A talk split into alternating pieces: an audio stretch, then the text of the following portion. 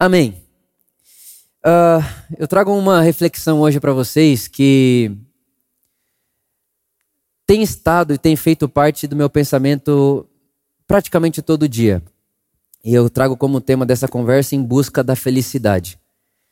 Em busca da felicidade. A verdade é que todo mundo nasce em busca de felicidade. Se você não prejudica uma criança, o tempo inteiro ela vai fugir do sofrimento e ir atrás da felicidade. Isso está no nosso inconsciente. A gente nasceu programado para isso. A gente quer ser feliz. Quem não quer ser feliz? Todo mundo quer ser feliz. Todo mundo não quer sofrer e todo mundo quer felicidade. Isso faz parte da vida. É como se a gente tivesse nascido assim. Ninguém precisou ensinar você a ser assim. Ninguém precisou me ensinar a ser assim. A gente nasceu assim. Mas a gente precisa entender que o conceito de felicidade moderno, o conceito que nós temos hoje de felicidade, ele está muito longe, ele está muito distante daquilo que o Evangelho e daquilo que o texto bíblico nos ensina sobre o que é de fato felicidade. É porque o conceito de felicidade hoje ele é muito sensitivo. Então eu sou feliz quando eu vejo o que eu quero ver, ou eu sou feliz quando eu toco o que eu quero tocar, ou eu sou feliz quando eu escuto a música que eu gosto de ouvir, eu sou feliz quando eu como a comida que eu gosto de comer. Então é, é tudo muito sensitivo. Então, se eu sou feliz quando a música toca, e eu sou feliz porque a música está tocando, quando a música parar de tocar, minha felicidade some. Então, se eu sou feliz comendo, só comendo, eu, quando não estiver comendo, eu vou estar esperando a próxima refeição. Então eu nunca estou satisfeito. É como se eu comi meio-dia, eu estou esperando às três da tarde, às cinco da tarde, às dez da noite. Eu estou esperando a próxima refeição para ser feliz de novo. Então é uma felicidade muito sensitiva. É uma, é uma felicidade que ela é muito condicionada aos sentidos e às circunstâncias à minha volta. E não é essa a experiência bíblica, e muito menos a que Jesus veio nos revelar e nos trazer como felicidade real, contentamento, alegria, bem-estar, é, é, paz interior e toda essa, essa espiritualidade da felicidade que o Evangelho nos ensina. E a psicologia, ela tem, ela dá um nome muito legal para isso, muito interessante, que se chama adaptação hedônica. E eu vou explicar para você o que é isso. Né? Esse hedônica é uma é como se fosse uma memória de uma escola da Grécia, né, uma escola grega, que dizia que o que o ser humano tem de mais precioso é o prazer. É como se o bem mais precioso do, do ser humano fosse o prazer. E, inclusive, essa escola, eles tinham uma deusa lá, que era a deusa do álcool. Né? E ela dizia o seguinte: enche a barriga, dance muito e faça tudo o que você quiser, e tá aí a vida verdadeira, tá aí a vida de verdade. É, é, é esse, essa sensação de faça o que der na telha, faça o que você quiser e o prazer está em não negar os seus prazeres. Então essa, essa ideia e esse conceito veio vindo até hoje e obviamente que é mais ou menos isso que a gente enxerga hoje. Por exemplo, felicidade é comprar, comprar, comprar até morrer. Felicidade é, é me, do, me, é, me, me, entregar ao prazer, prazer, prazer, prazer, prazer até morrer. É dinheiro, dinheiro, dinheiro, dinheiro até morrer. Então assim, enche a barriga, enche a barriga, enche a barriga, enche a barriga e isso vai te fazer dançar, isso vai te fazer feliz. Então esse conceito de felicidade que está aí, espalhado em tudo que a gente vê, ouve é, é, e percebe na nossa sociedade, ele é muito deturpado e muito distante do conceito, ou melhor, da felicidade de Deus, porque Deus é feliz e sorri. Deus é feliz. Deus é feliz e ele nos fez a sua imagem. E felicidade faz parte da imagem de Deus em nós.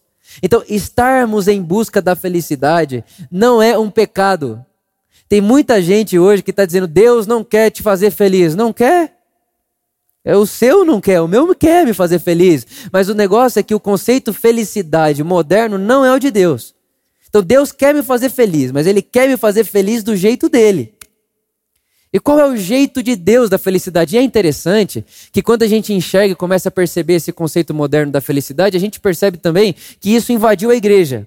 E muito mais do que invadir a igreja, tem moldado a nossa forma de, de sermos da fé, tem moldado a nossa espiritualidade. Então, a espiritualidade também se tornou sensitiva. A fé se tornou sensitiva. Eu creio no que eu toco, eu creio no que eu vejo, eu creio no que eu sinto. Quer ver um exemplo? Tem muita gente que morreu na fé porque o prédio fechou e parou de sentir o prédio. É uma fé sensitiva. É uma fé no sentido, é uma fé no que se pode tocar, é uma fé no que se pode ouvir, é uma fé no que se pode sentir, no, se ver. É uma fé de sentido. E todos nós começamos na fé do sentido. A grande verdade é que o convite de Jesus para nós é que não paremos na fé do sentido, mas que continuemos andando e progredindo para uma fé que é eterna e que ultrapassa os sentidos. E eterna aqui, eu estou utilizando a palavra eterna, lembrando você que eternidade, aquilo que é eterno, não é para sempre. Eternidade é uma qualidade, não é um tamanho. Eternidade não é tempo para sempre, um tamanho de tempo. Eternidade é uma qualidade de vida.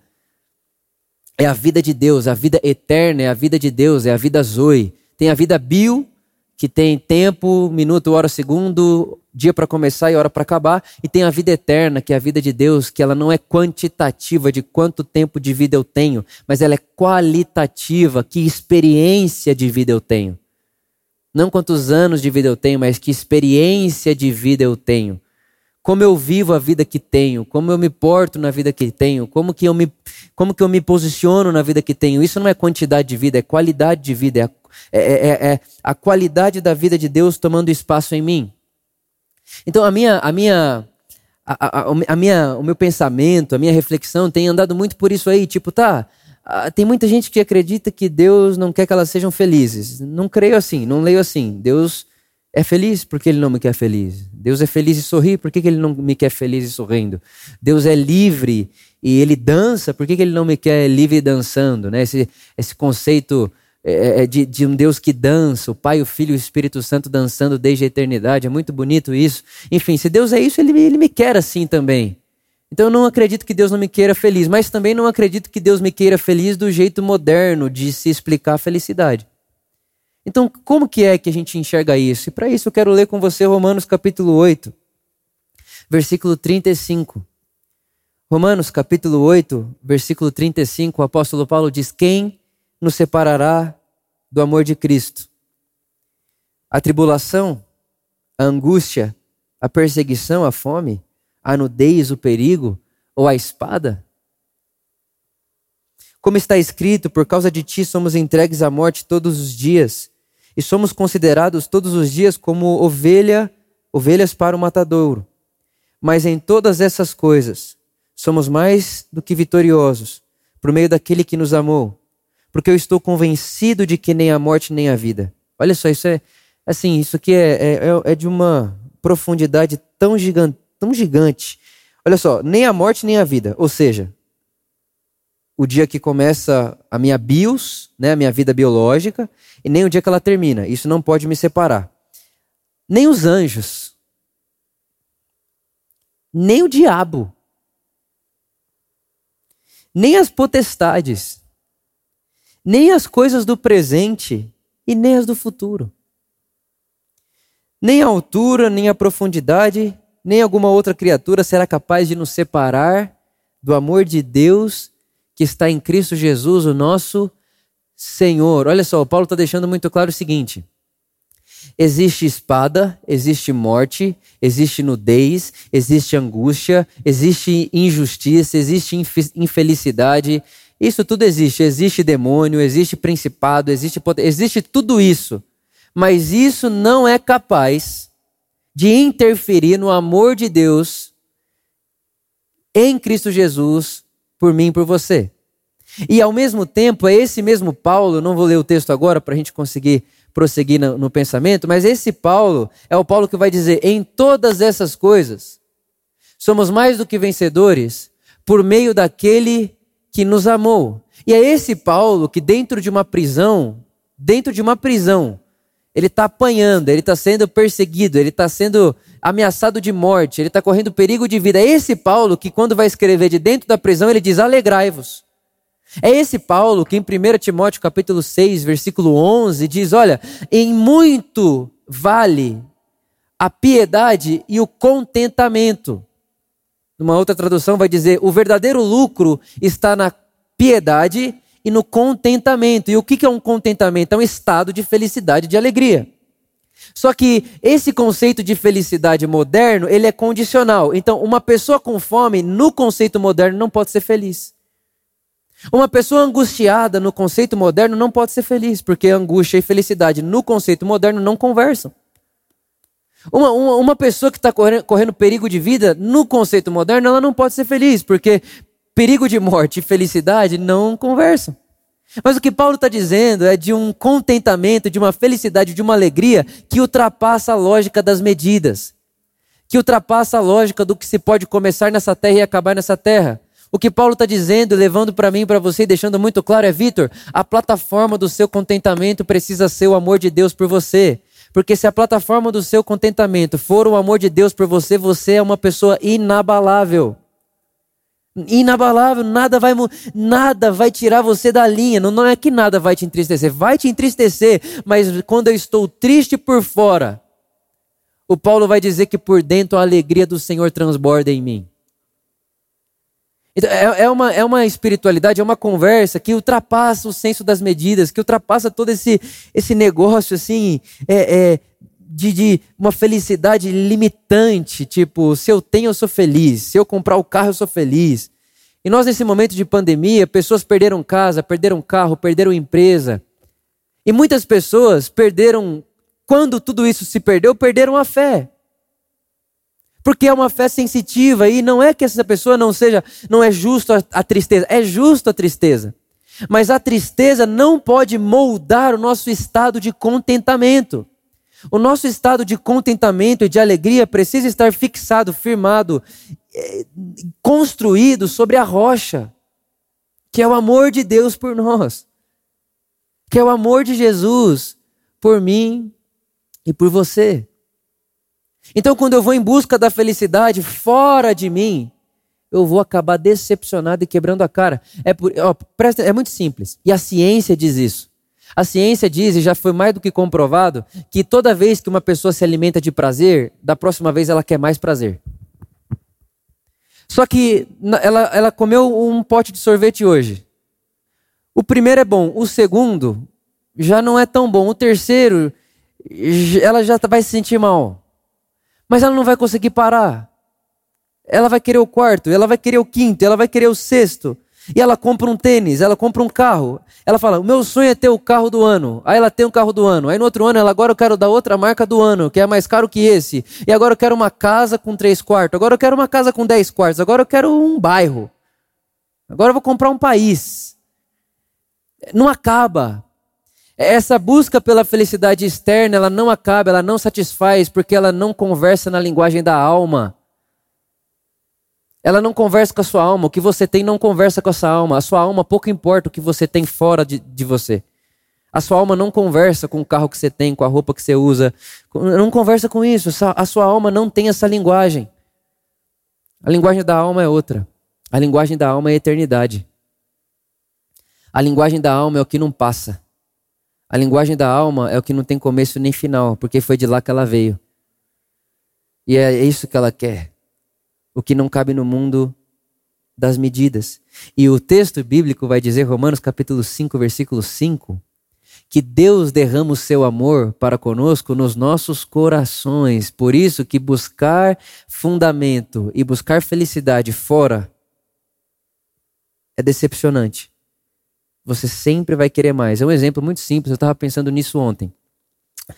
Uh, eu gosto muito de esporte, muito. E eu fui essa semana na, na, na nutricionista e ela falou assim para mim: Vitor, você sabia que esse esporte, né, o triatlon, ele faz com que muitos casamentos se desfaçam? Porque a pessoa ela fica tão alucinada, ela fica tão viciada, porque ela nunca correu 10 quilômetros, ela corre. Aí agora ela quer 20. Aí depois ela quer 30. Aí fala, não, agora correu a maratona, 42, agora tá bom. Não, ela quer 82. Ela quer 100. Ela quer 150. E ela vai. Sim, tem gente que trabalha com isso, é um parênteses, tudo bem. Mas, mas, mas tem gente que pega isso daí e, e, ela coloca tanto a felicidade dela naquilo, ela é feliz por causa daquilo. Tira aquilo dela, ela morre. Que ela vai e não tá, nunca está satisfeita. Ela faz uma vez, ela quer três. Ela faz um tempo X, ela quer meio X, porque ela felicidade, a felicidade dela está naquilo e aquilo é incapaz de preencher a alma. Então ela busca, busca, busca, busca, busca, busca, busca, busca, não vai conseguir se satisfazer, perde casamento, perde tudo que parecia ter em busca de felicidade externa. Em busca de felicidade externa. E não está ali a felicidade. A plataforma da felicidade foi derramada no meu e no seu coração. O amor de Deus por nós.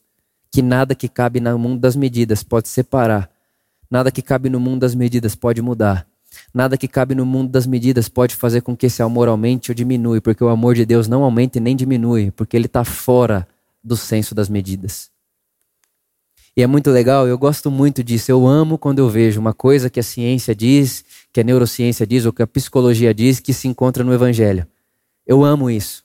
Amo.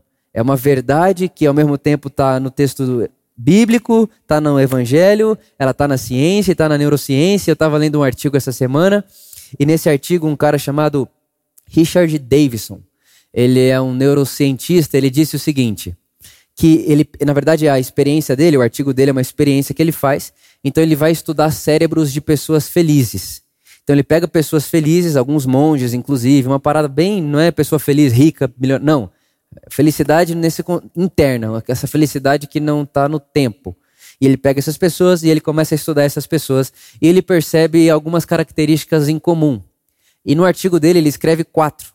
É, a primeira é que essas pessoas que é, elas estão felizes, elas são felizes, né? Não estão, mas são felizes. Que felicidade, alegria, contentamento para elas é um estado do ser.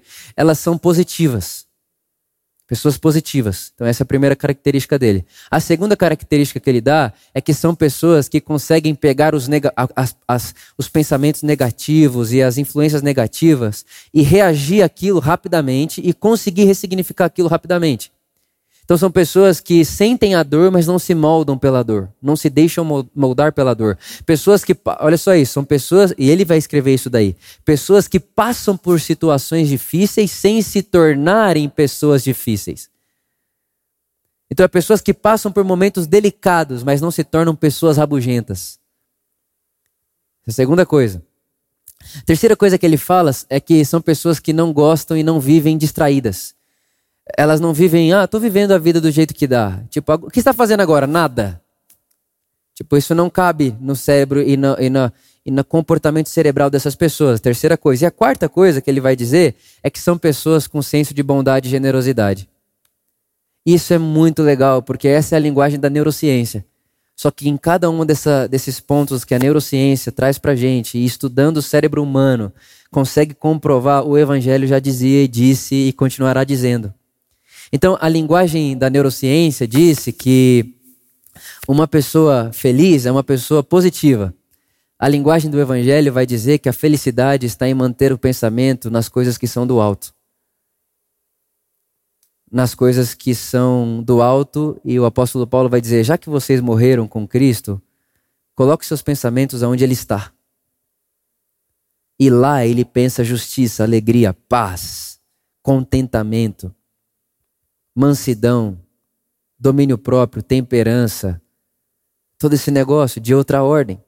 Então, na linguagem da neurociência, mente positiva, na linguagem do evangelho, coloque seus pensamentos nas coisas que são do alto. Você é um cidadão enviado e você tem um rei sobre você e você está submetido a esse rei. Sabe, essa, essa é a experiência, inclusive foi o assunto que nós conversamos na última quinta-feira no projeto Cápsula. Oração não é o lugar de eu movimentar Deus a fazer o que eu desejo. Oração é o lugar que o filho vê o que o pai faz para que ele faça também.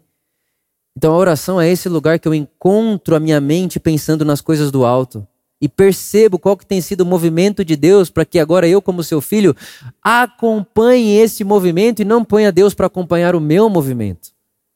Então a neurociência diz: pense positivo. Pessoas felizes pensam positivo. Trabalha, o cérebro delas trabalha nessa, nessa ordem. O evangelho diz: pensem nas coisas que são do alto.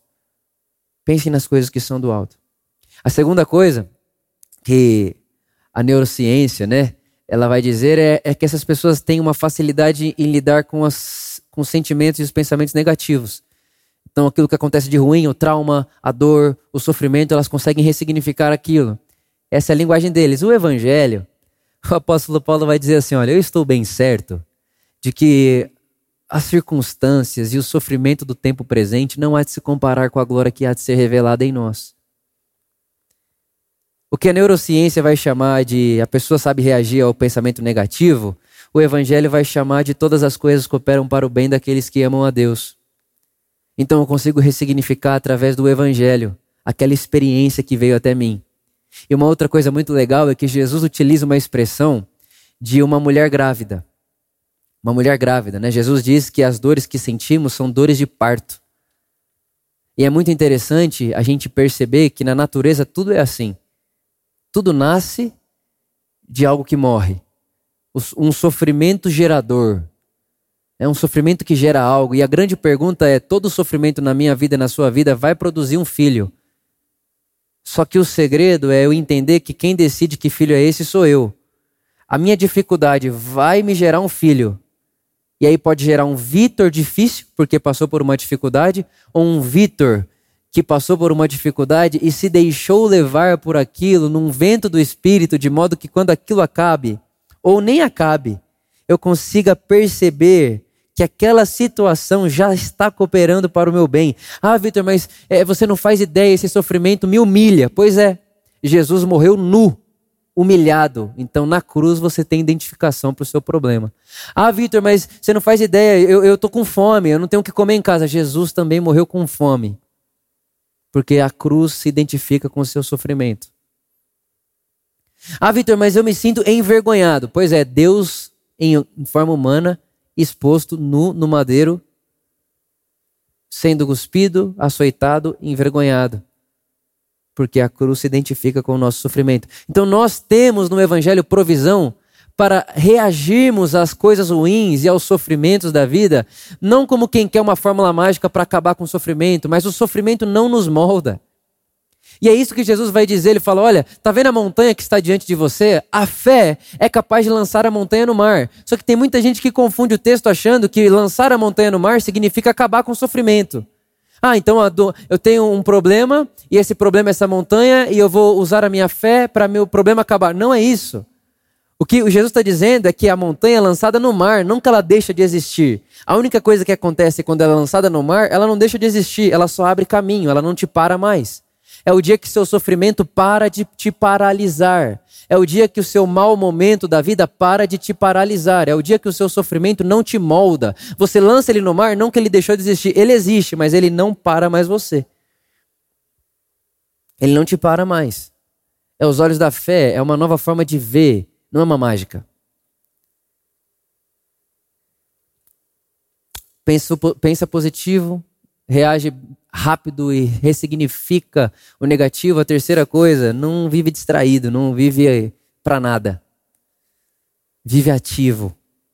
E o apóstolo Pedro diz: vivam de maneira digna com o chamado que vocês receberam.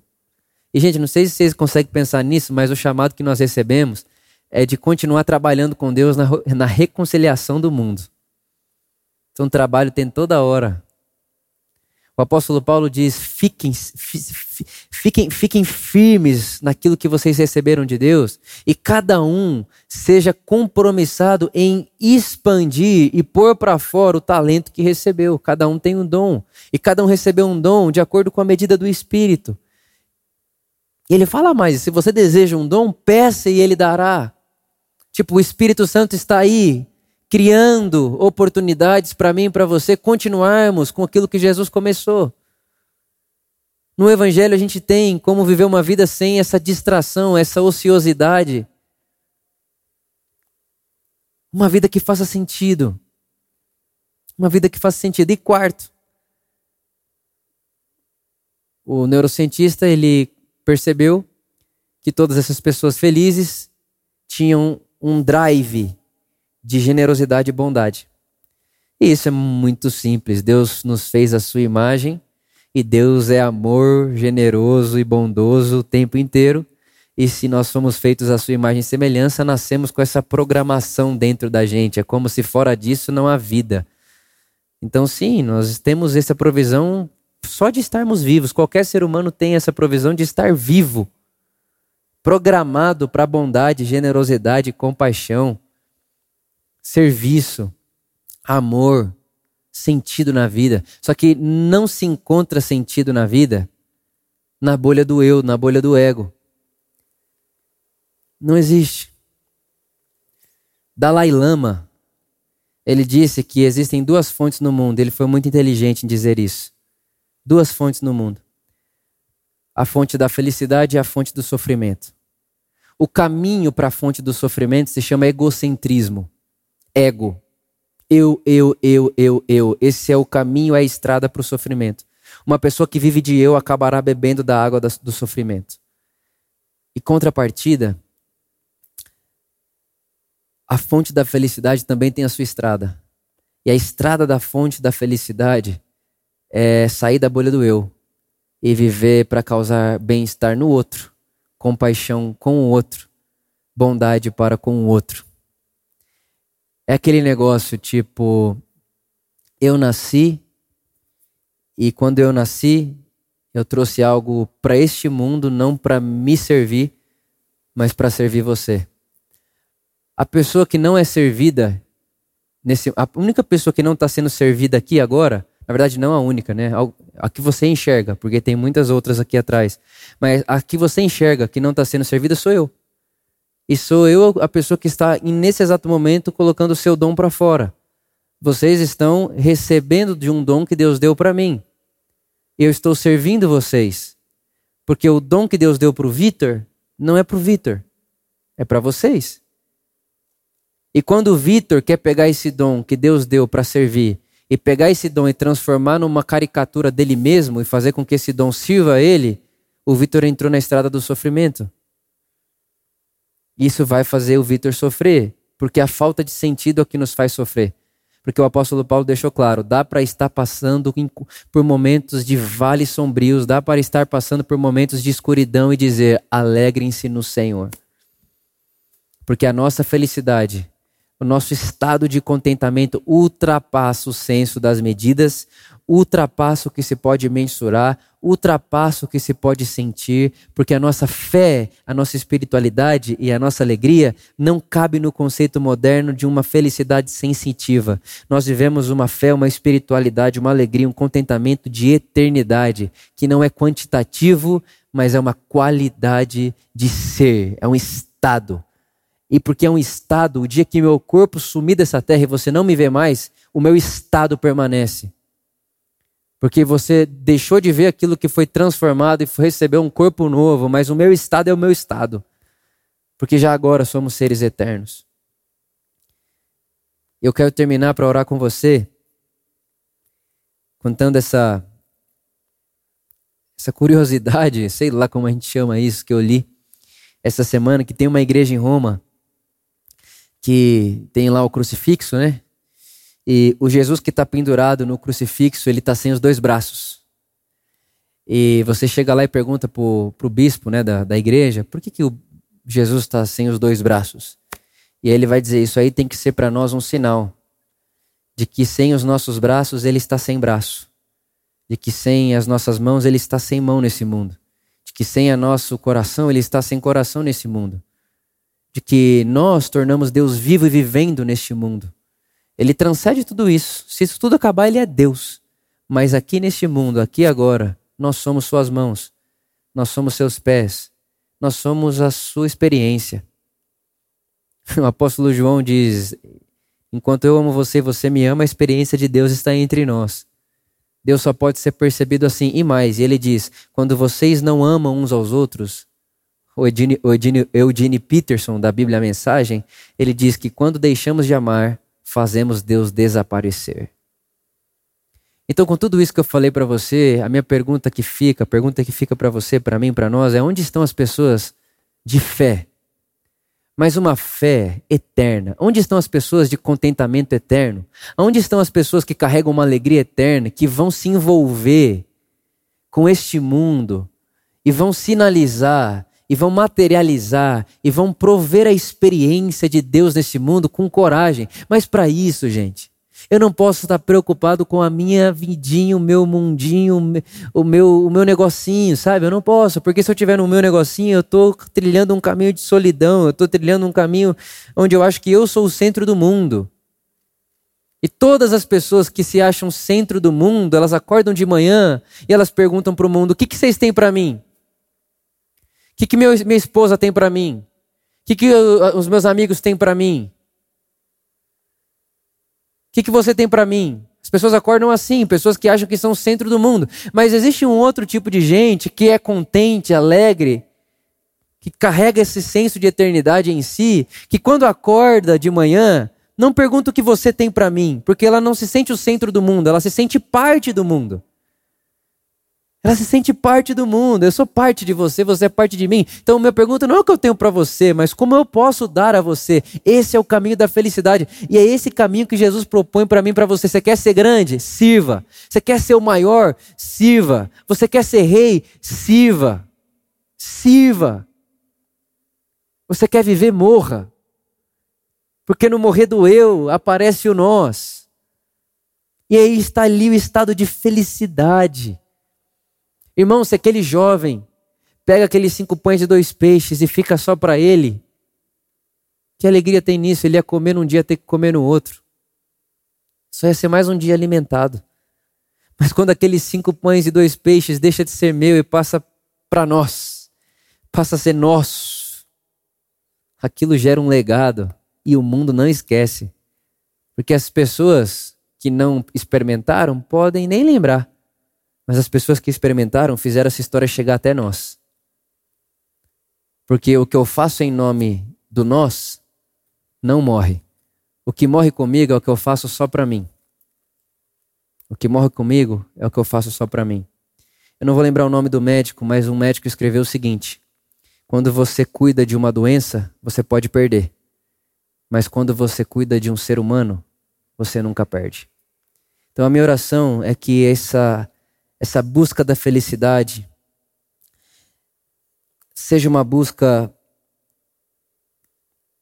finalizada ou seja uma busca encerrada dentro de você, dentro de mim, não fora. E que a nossa fé saia dos sentidos e encontre a eternidade que é onde Deus me ama, e isso basta, porque ali está a minha vitória. Sou amado de Deus, amada de Deus.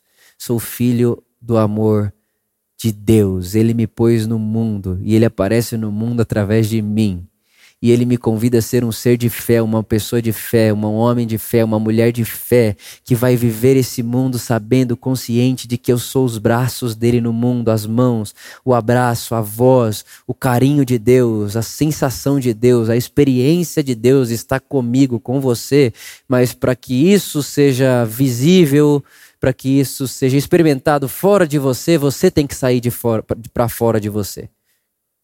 Se você não sai para fora de você, eu não experimento você. Se eu não saio para fora de mim, você não experimenta de mim. Mas se todo mundo começa a sair para fora do eu, a gente consegue fazer uma boa comunidade do nós. Então, minha oração é que você seja feliz. Porque Deus é feliz. E Deus dança, Deus é livre. E Ele quer você assim. Deus é leve. Deus é leveza pura. Foi ele que disse que o fardo dele é leve e suave. Foi ele que disse. Foi ele que disse: Vinde a mim todos vós que estáis cansados e sobrecarregados. Parafraseando, vinde a mim todos vós que estáis no caminho do sofrimento, que eu vos aliviarei. Eu vos aliviarei. Que você seja feliz. Porque você feliz reflete um Deus feliz. Você foi enviado em nome de Deus. Eu fui enviado em nome de Deus. Então, Vitor emburrado representa um Deus o quê? Emburrado. Vitor rabugento, Deus é rabugento. Mas quando você põe um Deus feliz na sua face, porque está experimentando a eternidade, as pessoas à sua volta vão experimentar a felicidade de Deus através de você, porque a forma deles enxergarem Deus aqui e agora é através de nós.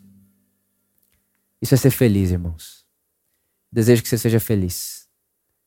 Muito feliz. Porque você feliz glorifica a Deus.